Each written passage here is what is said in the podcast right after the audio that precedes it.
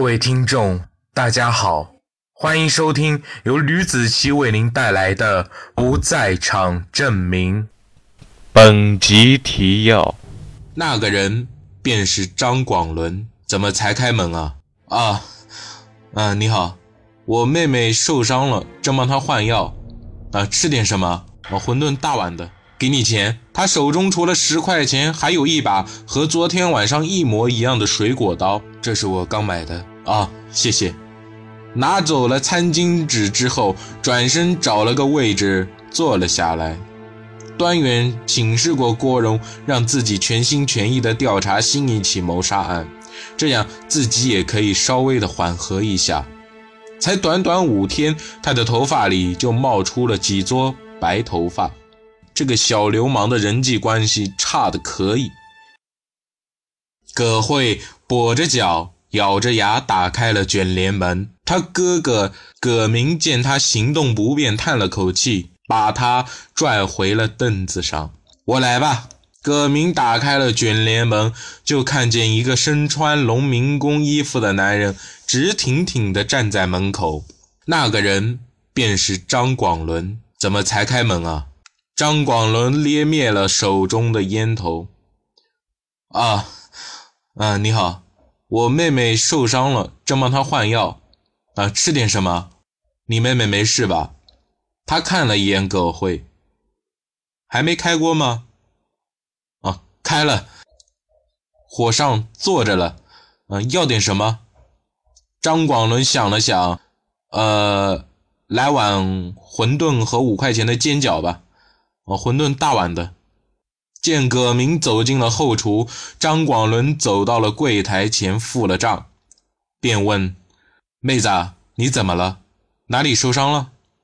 葛慧突然感觉到奇怪，见昨天见证过那一切的大叔，为什么现在居然把他自己给忘了？他刚要说“你怎么了”的时候，张广伦说话堵住了他的嘴巴。给你钱。他手中除了十块钱，还有一把和昨天晚上一模一样的水果刀，这是我刚买的。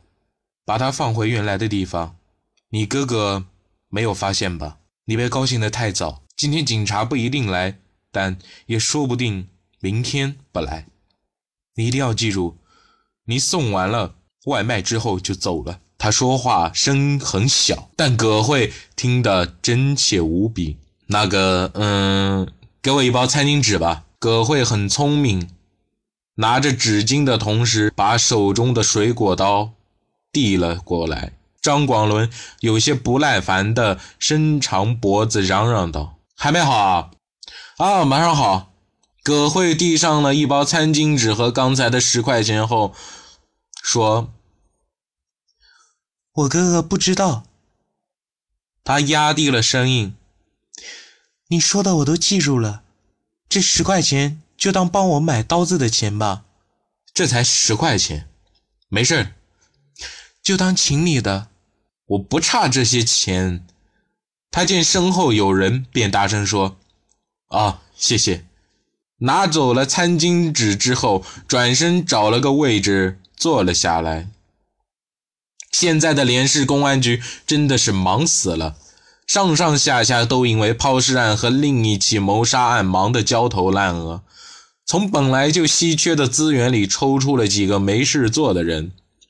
那几个警察虽然不情愿，但没办法，这是自己头头安排的。端远请示过郭荣，让自己全心全意地调查新一起谋杀案，这样自己也可以稍微的缓和一下。才短短五天，他的头发里就冒出了几撮白头发。郭荣通情达理，便答应了。我这里调查一些结果，嗯，正在推导论证当中。我这可不是做指挥的，你自己看着办。如果有什么进展的话，我会告诉你的。郭荣挠着碎发。百无聊赖地看着桌子上乱七八糟的卷宗，虽然已经查明白了很多，但新的问题全部都出来了。为什么茫茫人海中偏偏杀两个有联系的人？这小几率也太不可能了吧？而且杀人动机也不太成立。最重要的是，端远朋友的杀人证据根本就没有。没错，郭荣现在的想法已经定在了张广伦的头上。你们现在有没有什么想说的？他桌前坐着七名身穿制服的警察，那些警察全都说不上话，因为郭荣已经替他们说完了所有的内容。他朋友叫张广伦，这名字挺耳熟的。一时半会我也想不起来在哪里听过。郭荣挠了挠头，在同一栋办公楼下不同的楼层里，端远正在接听电话。经过他派出去调查孙子文的人际关系，发现这个小流氓的人际关系差的可以。这小子在这一片地区已经属于臭名昭著的类型了。几乎无人不知，无人不晓。根据调查，和他有过节的一共有五十多人，全都是一些鸡毛蒜皮的小事儿，比如说卡女儿油、卡老婆油、耍流氓、侮辱人等等。这些事根本就不可能是置人死地的关键。唉，你们快点确认，一共有哪些人？和他发生过口角，所有的人都要尽可能的全部都走访一遍。记住，那片区域的流动人口比较多，调查的时候不要打草惊蛇。如果凶手在流动人口里，他很有可能就会逃走的。端远对着电话说道：“啊，记着了。”端远松开了领带，趁现在。还是快点去找一下智多星董涛吧，把他叫出来。端远还是有一些能力的。本来董涛在电话里再三推脱端远的请客，可最后还是妥协在我带了六十年茅台的份上。于是他让端远先来党校坐了一回，守着董涛下课。嗯，上次陪你去吃饭，我也是烦了。血脂又上来一点了，咱们今天就不吃饭了吧？董涛说：“啊，那光喝酒。你既然给我喝酒，你既然给我喝酒，我不能收了你还打跑送脸人是吧？所以可以答应你一个问题。”嘿嘿，董涛已经把酒抱在了怀里。不行，你这老小子脸皮什么时候变得这么厚？我告诉你们，这酒卖出去。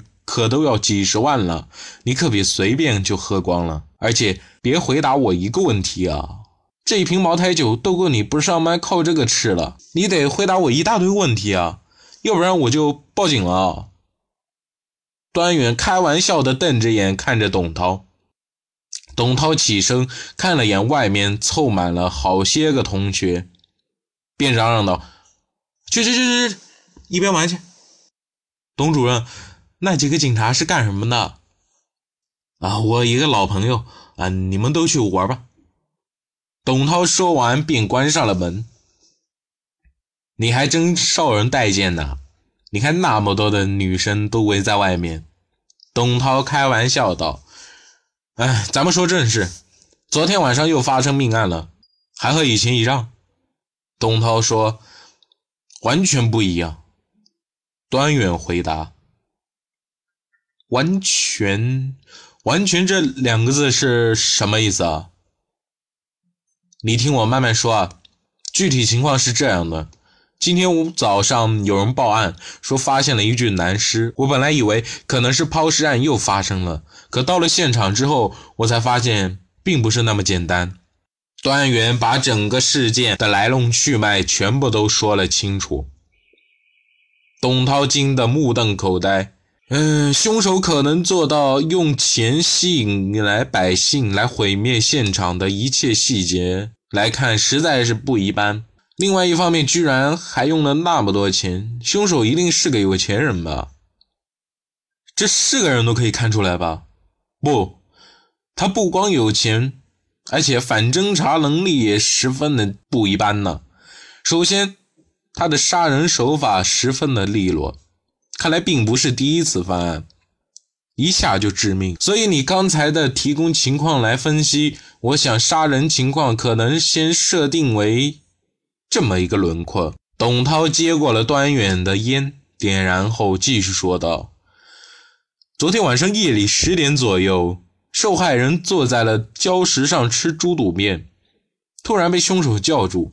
受害人向声音的方向看去，一个大石头砸在了他的头上。凶手用石头，凶手用绳子把他勒住，朝着沙滩走去。受害人一路挣扎，在地上留下了。”在沙滩上留下了拖拽的痕迹，然后被凶手，嗯，凶手没理由会刺他一刀，之后再用绳子把他脖子勒断，这多此一举嘛？而且，嗯，嗯，哎呀，这个怎么回事啊？端元看着支支吾吾的老朋友，脸上突然露出了一丝苦笑，便问他：“而且什么？”嗯，没什么，呃，看来是我多虑了，啊，你继续说。端元喝了口水，看着董涛，看来不能继续说了，我之前说的完全不通顺。董涛虽然想当年是个很厉害的警察，但他有选择恐惧症，类似处女座的一种心理变态学的想法。类似处女座的一种病态心理的想法，他本人说过，从小就这样。他在端远面前来回踱着步子，踌躇万分，最后想到了一个十分可行的杀人手法。受害人还是坐在礁石上吃猪肚面，突然凶手把他推了下去，猪肚面遗留在礁石之上。嗯，而凶手，而受害者摔下礁石后，头部正好撞在了礁石之下的一个脑袋大的礁石上面。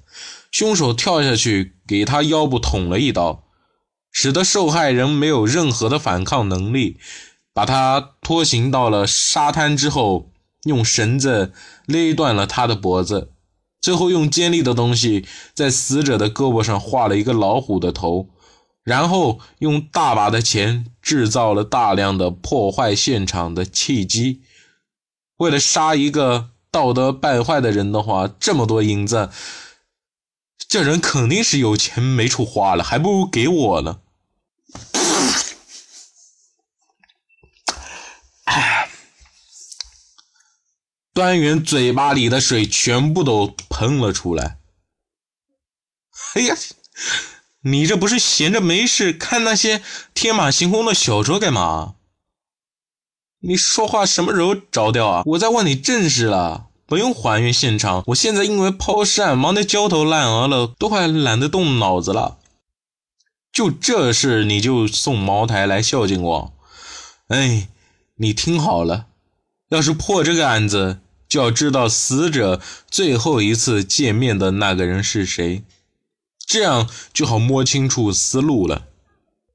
董涛说完这话，端远一拍脑门：“啊，你说他这碗面是自己带去的，还是被外卖送去的？”端元说到这里，立马来了精神。